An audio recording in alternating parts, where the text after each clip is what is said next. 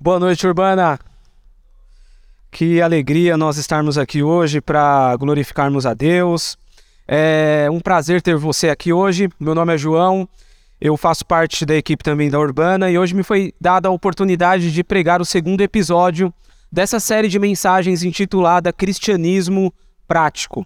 Por isso eu gostaria de pedir para que você abra sua Bíblia na carta que Tiago escreveu, no capítulo 1, a partir dos versos 5 a 8. A nossa leitura será a partir do, do versículo 5, ok?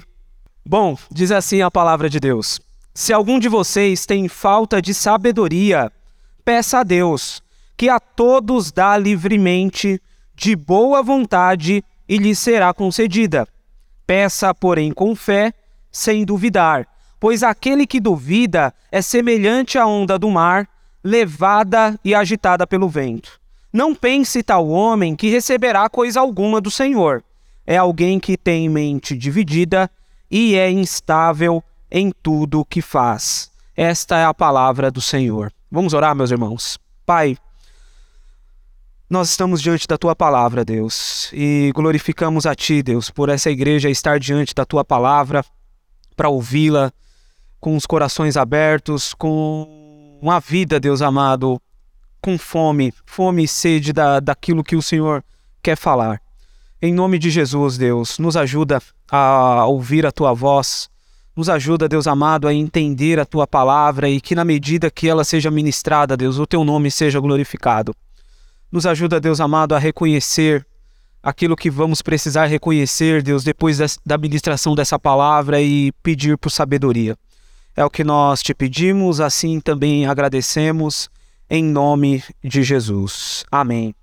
Bom, no último domingo, o pastor Isaac iniciou uma série de mensagens no livro de Tiago intitulado Cristianismo Prático. Quem esteve aqui na semana passada percebeu que o cristianismo, em muitos momentos, ele é tido como uma religião que parece que fica no mundo das ideias, no, no campo da teoria, no campo dos conceitos, no campo das definições e por parecer apenas ficar no campo das ideias, no campo da teoria, ela parece não ter uma dimensão prática. E a carta que Tiago escreveu, ela justamente aborda essa dimensão prática do cristianismo.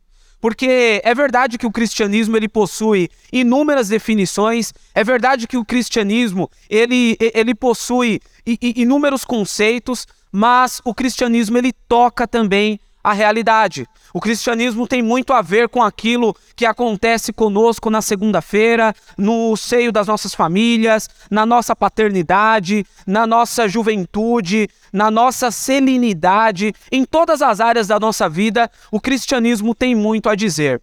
Então há uma dimensão prática no, no livro de Tiago e também há uma dimensão prática no cristianismo. Quem esteve aqui na semana passada percebeu que o pastor Isaac ele trouxe a primeira dimensão prática que Tiago aconselha à igreja, que é a dimensão da prova, que é o elemento da prova. E na prova a gente percebeu que, embora nós, no Éden, escolhemos um mundo cuja adversidade, cuja prova, ela seja, pa parece até que um modus operandi por conta do nosso pecado, Deus graciosamente usa as adversidades, usa as provas para nos tornarmos maduros, para fazer com que a gente se torne maduro, para fazer com que a gente se torne perfeito na fé. Tem um pai da igreja muito interessante que ele diz algo sobre a questão da prova que mexe muito comigo. Quando um ímpio, ele está numa situação de prosperidade, meus irmãos, o coração dele é corrompido. Quando ele entra numa situação de adversidade, ele conhece a sua própria destruição. Mas quando o justo, quando alguém que segue a Deus, entra numa situação de prosperidade, ele apresenta um coração grato. E quando ele entra numa situação de adversidade, ele amadurece na fé. Então Deus utiliza a questão da, das provas, a, a questão das adversidades, simplesmente para que a gente amadureça. Deus ele não gosta de ver os seus filhos sofrerem mas é uma condição que a gente escolheu no Éden e ele a utiliza para fazer com que a gente se torne maduro na fé. É por isso que Tiago, no verso 4, ele recomenda que a gente considere um motivo de grande alegria quando nós estamos diante de uma é, prova ou adversidade. Hoje nós vamos falar sobre a sabedoria. E quando a gente olha para esse tema de sabedoria, e aí você olha para a minha situação aqui, você pensa, puxa vida, o que, que um garoto de 34 anos, casado, que tem três filhos, tem a me ensinar sobre sabedoria? Alguns aqui talvez tenham o dobro da minha idade. Alguns aqui podem até ser meus, poderia ter idade para ser meu pai. Mas o que, que eu posso falar sobre sabedoria? E a gente tem essa ideia porque a sabedoria ela sempre está muito ligada à questão da experiência. Ela sempre está muito ligada também à nossa condição, ao nosso estado intelectual. Mas existe um contorno cultural dentro do tema sabedoria que tem me preocupado bastante e talvez seja um, um dos contornos mais danosos que tem é, incomodado a nossa sociedade. Quando a gente pensa nessa série de mensagens cristianismo prático, esse, é, é, essa perspectiva do cristianismo prático, ela é um remédio para uma igreja que infelizmente está entrando na via de um cristianismo pragmático, na via de uma religiosidade pragmática e também na via de uma espiritualidade pragmática. E deixa eu explicar o que eu estou propondo aqui para vocês. A gente vive numa sociedade, meus irmãos, em que as nossas ações e as nossas decisões, elas sempre tendem a ser pragmáticas. A gente não pergunta mais se é certo e se é errado. A gente não pergunta mais sobre a natureza das coisas. A gente sempre está perguntando se isso está dando certo, ou, ou melhor, se isso funciona ou não. A cabeça do homem que é pragmático, ela sempre está ela sempre está avaliando a vida, avaliando as, as suas decisões, avaliando a verdade a partir da funcionalidade das coisas. E isso, dentro do nosso cristianismo, é um grande perigo, porque o cristão paulistano, essencialmente pragmático, ele olha para a criação dos filhos, ele olha para a sua vida conjugal, ele olha para todas as, as questões da sua vida, e sempre quando acontece um problema, ele promove um brainstorm, ele faz uma tempestade de ideias e tenta extrair uma solução criativa para resolver esse problema. Ele sempre está olhando para as situações da vida dele como um carro que está quebrado, está precisando de conserto. A gente está precisando trocar uma pecinha aqui. E isso é um grande perigo para a nossa, nossa religiosidade. A religiosidade do pragmático, ele sempre vai olhar para a sua, sua vida com Deus como um assunto a ser resolvido simplesmente no domingo.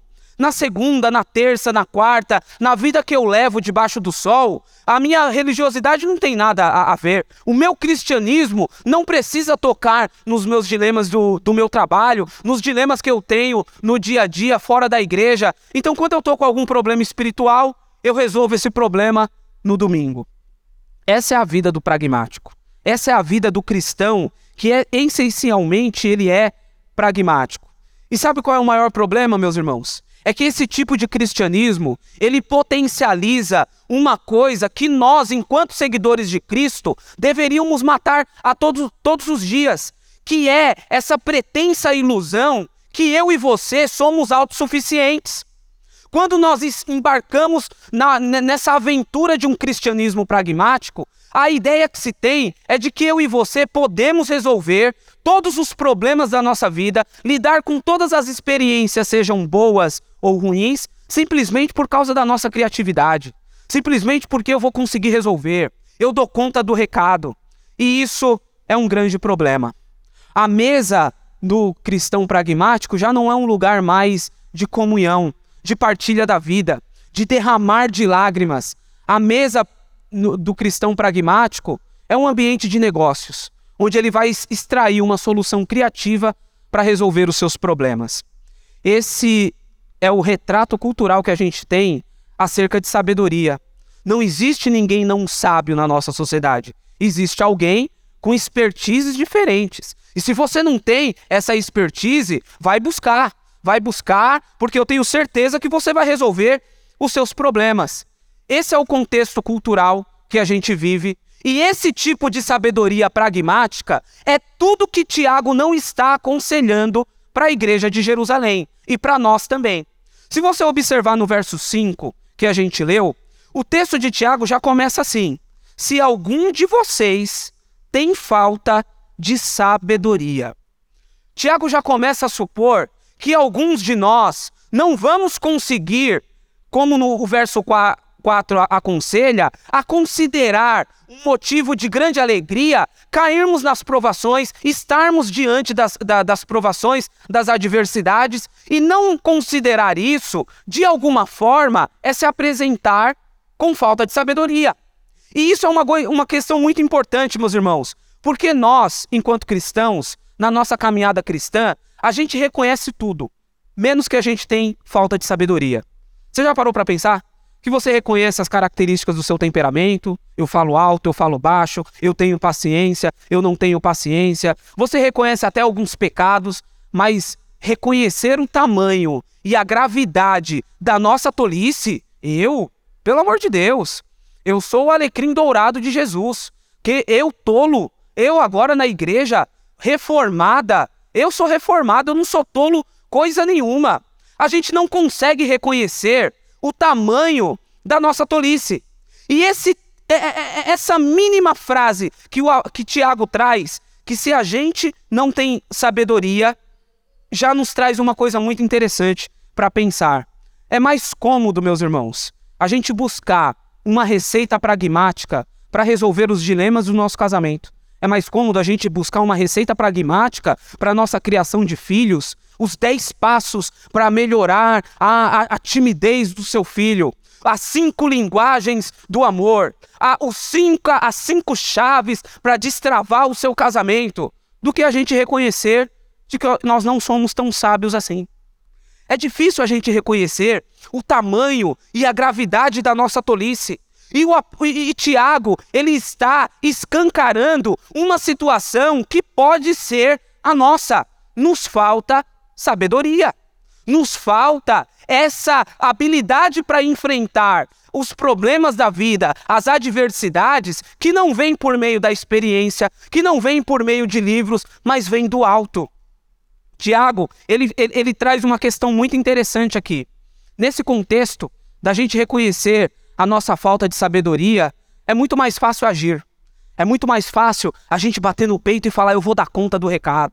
Pode ficar tranquila que eu vou começar a pensar aqui nos muitos cenários que existem e eu vou destravar uma possibilidade para resolver essa situação. Simplesmente, meus irmãos, porque a gente não consegue reconhecer o tamanho da nossa tolice. Simplesmente porque a gente não consegue reconhecer o tamanho da nossa falta de sabedoria. Mas que tipo de sabedoria Tiago está abordando?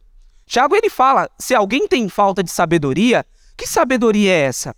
O livro de Tiago e o próprio Tiago é profundamente influenciado pela literatura de sabedoria do Antigo Testamento, aquela literatura que a gente gosta de dizer que é a literatura sapiencial, mais especificamente o livro de Provérbios. Tiago ele extrai o sentido de sabedoria dele é, do livro dele, do livro de Provérbios. E quando a gente olha para as páginas de Provérbios, a gente percebe que o sentido de sabedoria que o sábio traz no livro é justamente essa habilidade e essa perícia para enfrentar as, as, as adversidades da vida. Então, quando o livro de Provérbios fala de sabedoria, ele justamente está falando dessa habilidade que a gente não tem, que a gente desprezou no Éden para enfrentar as adversidades da vida. E o mais interessante, o livro de Provérbios, ele antecipa para nós a visão antropológica, a visão de homem que se tem, é, que há, é, que Deus entende acerca do homem. Se esse homem precisa de sabedoria, esse homem é um ser vulnerável. É por isso que em Provérbios 30 a gente percebe que ali em Provérbios 30 nós temos vários animais sendo, sendo citados, a formiga como um ser extremamente vulnerável, mas que precisa de sabedoria para enfrentar as adversidades da vida. Provérbios escancara essa característica que a gente tem de sermos tolos, de precisarmos de sabedoria. E é interessante que esse sentido de sabedoria em Provérbios, ele, ele necessita de, alguns, de algumas virtudes. Por exemplo, conhecimento é uma, é uma virtude que está sempre relacionada ao sentido de sabedoria. Discernimento, prudência, discrição, é, conselho, competência, essas, é, é, é, essas virtudes, em todos os momentos, estão sendo relacionadas ao sentido de sabedoria que o sábio fala no seu livro. Mas existem duas perspectivas, duas dimensões da sabedoria em Provérbios que eu gostaria de enfatizar aqui e que vai ser muito importante para nós. A sabedoria em Provérbios, ela é exercida, na, ela, é, ela tem uma dimensão moral. Ou seja, ela precisa ser exercida com retidão. Ela precisa ser exercida com, com, essa, com essa, essa virtude que nos falta de muito temor e tremor. E ela também tem uma dimensão extremamente religiosa.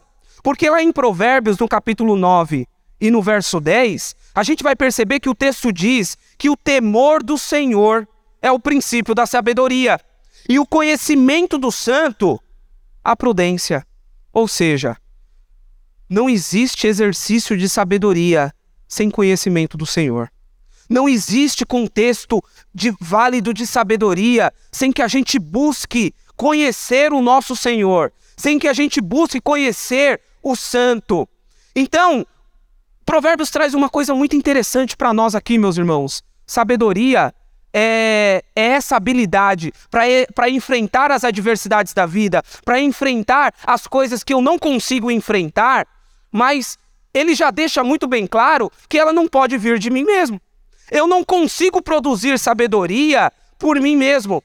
Nenhuma habilidade que, pro, que o, o sábio ele, ele enfatiza no seu livro, ela pode ser exercida sem o contexto da retidão e sem o contexto dessa espiritualidade que teme ao Senhor, simplesmente porque isso nós não temos. Se na semana passada o Isaac deixou muito bem claro que a gente escolheu no Éden. Uma vida de provações e uma vida de adversidade. Na, de, com, com o nosso pecado, na, no Éden, a gente também escolheu uma vida de tolice. Uma vida em que a gente precisar, em que a gente precise buscar sabedoria. Então, é por isso que o livro de Provérbios, ele tem essa, é, essa habilidade de mostrar para nós que nós não temos esse, essa sabedoria. É por isso que o Tiago já começa o livro dizendo: se vocês têm falta de sabedoria, o versículo 5, desculpa, se vocês têm falta de sabedoria, peça a Deus. Agora, essa ordem que o que Tiago dá de nós pedirmos sabedoria para Deus, ela é uma ordem muito interessante. Porque nesse contexto cultural de sabedoria pragmática, nós não estamos confortáveis em pedir por sabedoria. Nós estamos confortáveis em buscar a expertise do momento para resolver os nossos problemas. Simplesmente porque não conseguimos reconhecer que nos falta essa sabedoria. É por isso que, o, que Tiago ele está nesse momento dizendo: se você não tem sabedoria, peça a Deus, que a todos dá livremente e de boa vontade. É muito interessante, meus irmãos, porque o, porque Tiago ele está deixando muito bem claro que Deus ele está pronto a capacitar aquele que se sente vulnerável no seu casamento, aquele que se sente vulnerável diante das adversidades da vida simplesmente se ele pedir a sabedoria que lhe falta.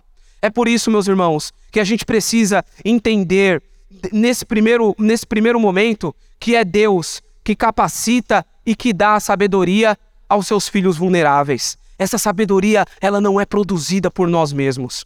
Mas ele continua dizendo sobre o comportamento de Deus a respeito desse pedido.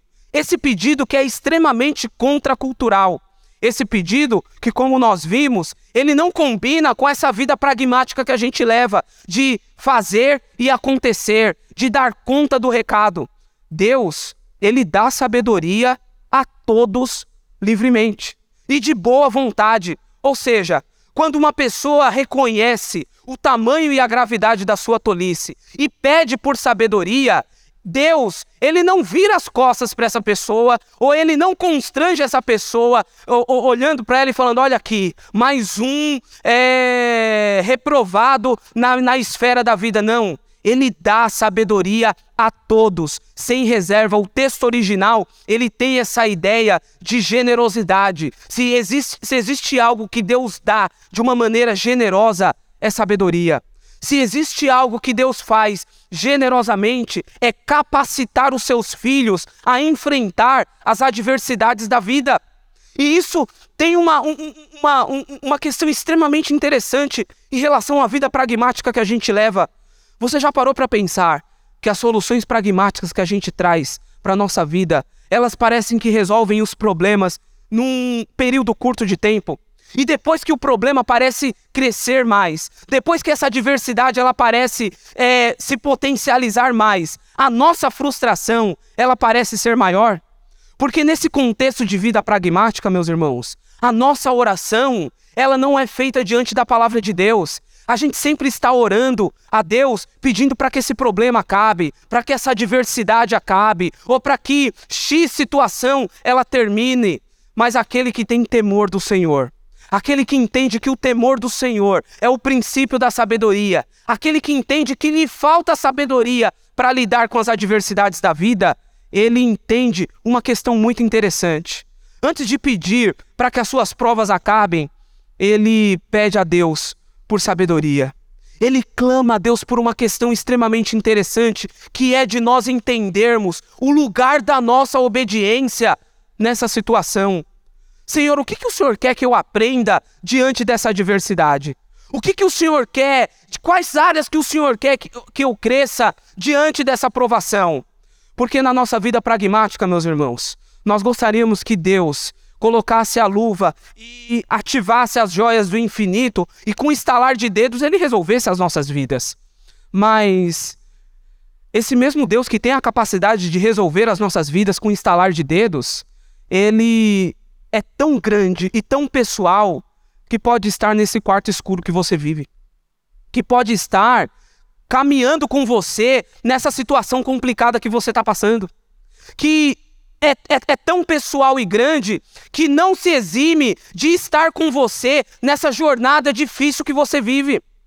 É por isso que a gente precisa pedir por sabedoria.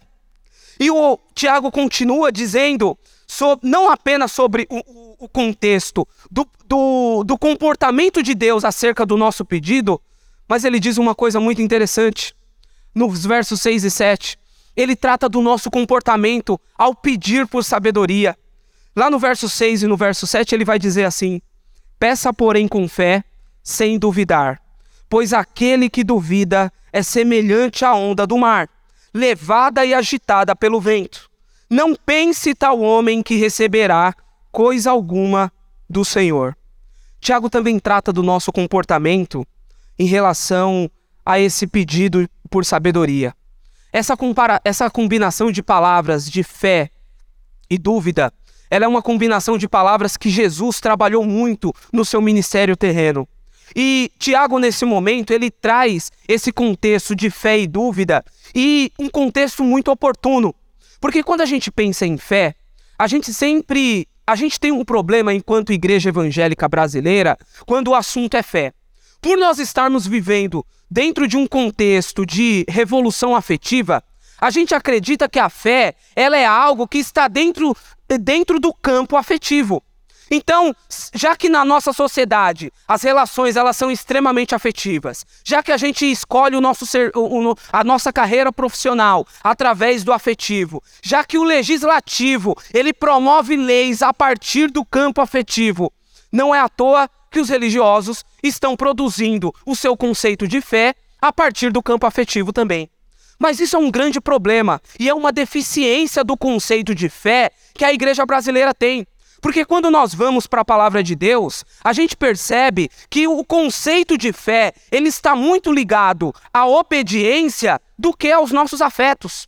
Lá em Hebreus, no capítulo 11, no verso 8, a gente vai perceber o, texto dizendo assim: pela fé, Abraão, quando chamado, obedeceu e dirigiu-se a um lugar que mais tarde receberia como herança, embora não soubesse para onde estava indo.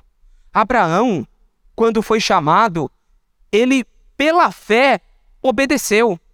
se existe um aspecto visível e revelador da nossa fé, não são os nossos afetos, não é o arrepiar da espinha, não é aquele negócio, sabe, quentinho que a gente sente no coração. É a nossa obediência. É o contexto da nossa obediência. E isso é uma questão importante, porque Tiago começa dizendo que a gente precisa pedir com fé. Ou seja, a gente precisa refletir se o nosso pedir está coerente com o nosso obedecer. Se o nosso pedido e a nossa obediência, eles não estão desequilibrados. Mas, João, como é difícil obedecer numa adversidade. É por isso que a gente pede por sabedoria. Porque se fosse fácil, a gente não pediria. E o que é mais interessante é essa palavra dúvida que ele traz. Quando a gente pensa no contexto da dúvida, o termo grego que Tiago usa aqui, ele, ele, ele tem um sentido muito mais interessante quando a gente pensa na palavra diferenciar e disputar.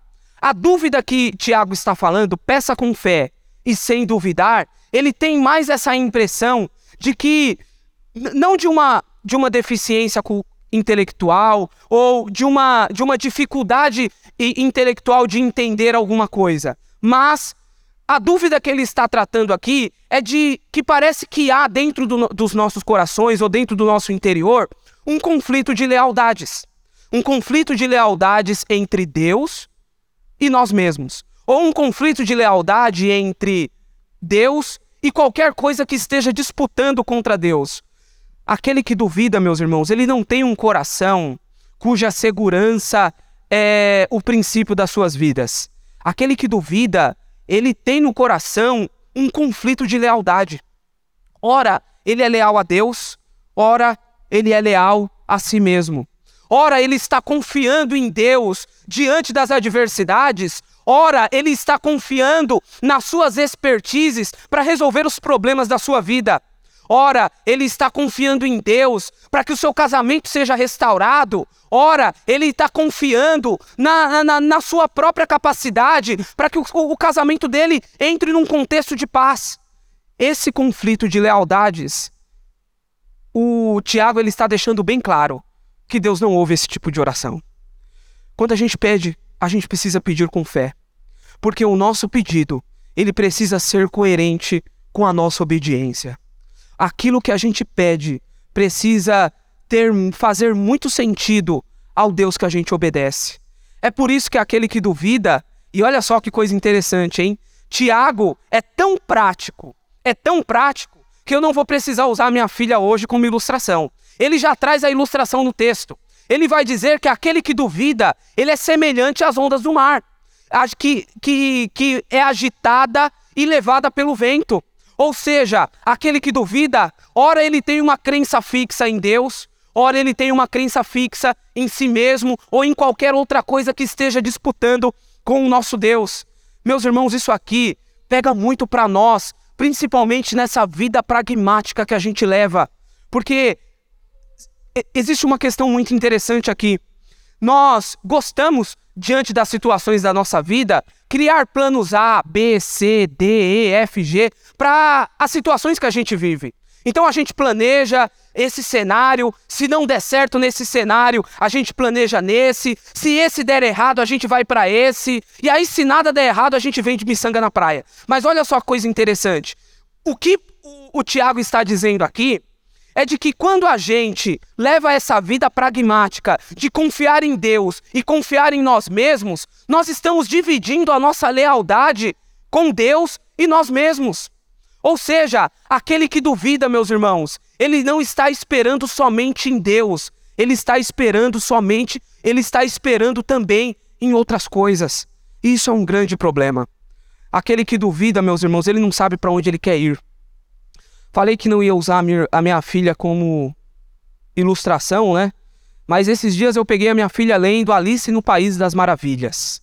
E a gente que é pai, que tem uma filha de 10 anos, na geração TikTok, tem dia que ela está dançando TikTok e eu olho e falo, meu Deus, ora vem Senhor Jesus. Aí, no dia que eu chego em casa e ela está lendo Alice no País das Maravilhas, a gente fica feliz, né? Aí a gente grava um TikTok dela lendo. Olha só que coisa interessante.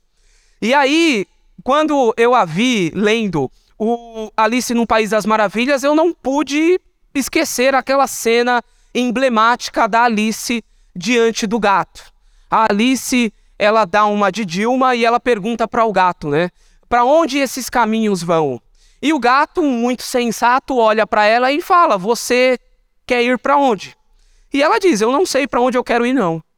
E o gato olha para ela e fala: Se você não sabe para onde você quer ir, minha linda, qualquer caminho serve.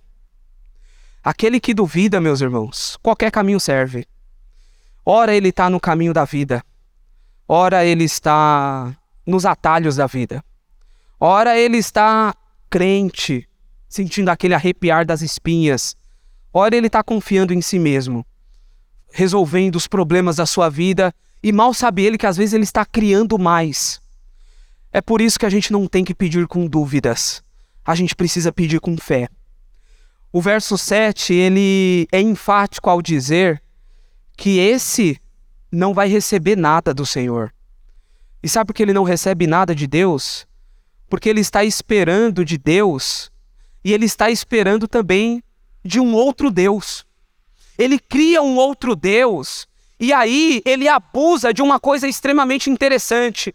Se você participou na, na, na sua infância da escola dominical, você aprendeu que pecar é errar o alvo, não é verdade? Lá com a tia da que a gente aprendeu que pecar era errar o alvo. E é uma definição boa. Mas pecado também tem a ver com abuso. E aí, nesse contexto pragmático, a gente abusa da segurança, a gente abusa da precaução, a gente abusa da prevenção e fica confiando em Deus e confiando em outras coisas. Tiago ele está deixando muito bem claro, meus irmãos, que a gente precisa confiar somente em Deus. Sola fide. A gente só precisa confiar em Deus. Deus pode até usar os nossos recursos, Ele pode até usar as nossas experiências, Ele pode até usar qualquer outras questões, mas que a nossa confiança somente esteja em Deus, porque o nosso pedido precisa estar relacionado à nossa obediência e não dá para obedecer dois senhores. Além disso, esse mesmo Tiago, ele traz uma questão muito interessante na nossa peregrinação do nosso caminho. Quando a gente olha para o verso 8, e aqui eu encerro a nossa mensagem, o verso 8 diz assim: É alguém que tem mente dividida e é instável em tudo que faz. Um... Tiago deixa muito, muito bem claro de que essa pessoa que duvida, que tem um conflito de lealdades, ela tem uma mente dividida. E o texto grego que ele utiliza aqui, ele traz essa ideia de alguém que tem duas almas ele traz essa ideia de alguém que tem duas mentes, ou seja, de alguém que é extremamente instável no seu ser e no seu fazer. Ora, como eu disse, ele está servindo a Deus, ora, ele está servindo a qualquer outra coisa. E esse é o caminho da vida pragmática, meus irmãos. É um caminho de inconstância. Não é um caminho em que, em que nós permitimos que Deus participe dele é um caminho em que a gente permite ser o Senhor das nossas vidas. Num cristianismo pragmático, Deus não é o Senhor das nossas vidas. Deus é apenas um facilitador de processos. No cristianismo pragmático, a nossa tolice, ela traz mais morte do que vida. Num cristianismo pragmático, a gente mais vive iludido do que atento e vigilante diante da realidade da vida. Num cristianismo pragmático, a gente não aceita o paradoxo da vida. A gente não aceita viver essa vida que se vive debaixo do sol, provando e saboreando graciosamente dessa paz que excede de todo entendimento. Quando a gente busca por sabedoria de Deus, meus irmãos, a gente aprende com Ele a lidar diante das adversidades da vida. Quando a gente busca por sabedoria em Deus, a gente aprende que às vezes a gente pode chegar para Deus e falar: Deus está difícil, está complicado, eu, eu, eu, eu não sei lidar com a minha esposa, eu não sei criar essa criança. esse tipo de declaração, o cristianismo pragmático, ele não admite. Porque no cristianismo pragmático, nós, o que nos falta é expertise, mas num cristianismo prático, o que nos falta é reconhecer o tamanho e a gravidade da nossa tolice. É por isso, meus irmãos, que o convite hoje é muito bem simples. Hoje o convite que Tiago faz é para que a gente reconheça com muito temor o tamanho da nossa tolice, o tamanho do nosso abuso com as coisas boas de Deus a gravidade da nossa falta de sabedoria. Os momentos em que eu e você estamos disputando a nossa lealdade com Deus e outra coisa. O momento em que eu e você estamos servindo a Deus e ora servindo a qualquer outra coisa que, com, que está competindo com Deus. Quando a gente vive esse tipo de vida, meus irmãos, a gente vive diante de uma instabilidade muito grande. É por isso que o convite hoje, ele é muito simples. Nós não somos servos de Tiago. Nós não somos seguidores de Tiago, embora ele promova e proponha um cristianismo extremamente prático e coerente. Nós somos seguidores daquele que não possuía duas almas. Nós somos seguidores daquele que não foi instável em nada e em nenhuma situação. Nós somos seguidores daquele que dizia que a comida e a bebida dele era fazer a vontade daquele que o enviou. Nós somos seguidores daquele que, no seu momento de maior sofrimento, ele até fez esse tipo de declaração: Pai, afasta de mim esse cálice. Porque num cristianismo prático a gente pode reconhecer o tamanho da nossa fragilidade num cristianismo prático, a gente pode reconhecer a extensão da nossa vulnerabilidade. Mas dentro de um cristianismo prático, o Senhor graciosamente nos capacita a colocar uma todavia nessa vulnerabilidade. Todavia, não seja como eu quero, mas como tu queres, Senhor. Num cristianismo prático, meus irmãos, num contexto de sabedoria prática, a gente vive reconhecendo que a gente não consegue, que a gente não dá conta. A gente olha para as nossas para o nosso cônjuge em vários momentos e diz: "Eu não estou conseguindo superar suas expectativas nessa área". Mas a gente vai buscar aquele que pode nos capacitar para isso. Num contexto de cristianismo prático, a gente se deleita, a gente descansa no testemunho daquele que em nenhum momento foi inconstante. O poeta Gregório de Matos, num dos seus poemas falando sobre a brevidade da vida, ele termina um dos sonetos que eu acho mais bonitos que ele escreveu e diz que a única firmeza que existe na realidade é a inconstância. O poeta, quando ele elaborou esse poema, essa obra artística, ele olhou para o homem, ele olhou para a natureza, ele olhou para tudo que estava rodeado, mas ele não olhou para o alto, porque lá no alto a gente tem um exemplo de alguém que é constante, a gente tem um exemplo de alguém que não é dúbio, a gente tem um exemplo de alguém que está assentado à destra de Deus, que não possuía duas almas, que não, que não deixou com que o seu coração fosse tomado por um conflito de lealdades. Pelo contrário, é, ele foi até o fim. Ele venceu a nossa morte. Ele viveu a vida que a gente não conseguiria viver. É por isso que, por mais que hoje você esteja aflito, porque você reconheceu, diante de tão pouco temor, o tamanho da sua fragilidade, hoje você tem segurança em pedir por sabedoria para Deus, porque Ele é, é a fonte de toda a sabedoria. Ele conseguiu viver nessa terra diante de, de, de, uma sabedoria sublime. E é no testemunho dele que a gente pode ter segurança e paz para pedir por sabedoria, para enfrentar, enfrentar esse dilema no nosso casamento, para enfrentar todo e qualquer tipo de situação que nos sobrevenha. E não para enfrentar de uma maneira triunfante, para chegar aqui parecendo um super-homem e dizer eu venci. Não. Simplesmente pedir para que ele passe esse momento com a gente. É por isso que o Senhor graciosamente constrange os vulneráveis, a pedir por sabedoria. E a minha oração hoje, meus irmãos, ela é simples: que a gente passe de um cristianismo pragmático, que a gente passe de uma mesa pragmática e a gente possa colocar a nossa vida diante de um cristianismo prático, reconhecendo a nossa vulnerabilidade e clamando por sabedoria por a Deus. A minha oração hoje é para que Deus ele restaure o nosso temor, ele restaure a nossa, o nosso conceito de obediência e que a gente tenha uma fé que revele o tamanho da nossa obediência e não o tamanho da nossa afetividade. Essa é a minha oração hoje. Que Deus abençoe vocês. Vamos orar. Pai, nós te agradecemos, Deus. Primeiramente, nós te agradecemos porque o Senhor é aquele que abriga os vulneráveis. O Senhor é aquele que abriga, que acomoda os tolos. Os tolos que reconheceram, tendo uma parcela de temor, que ele não consegue, que ele não dá conta do recado, que ele precisa do Senhor.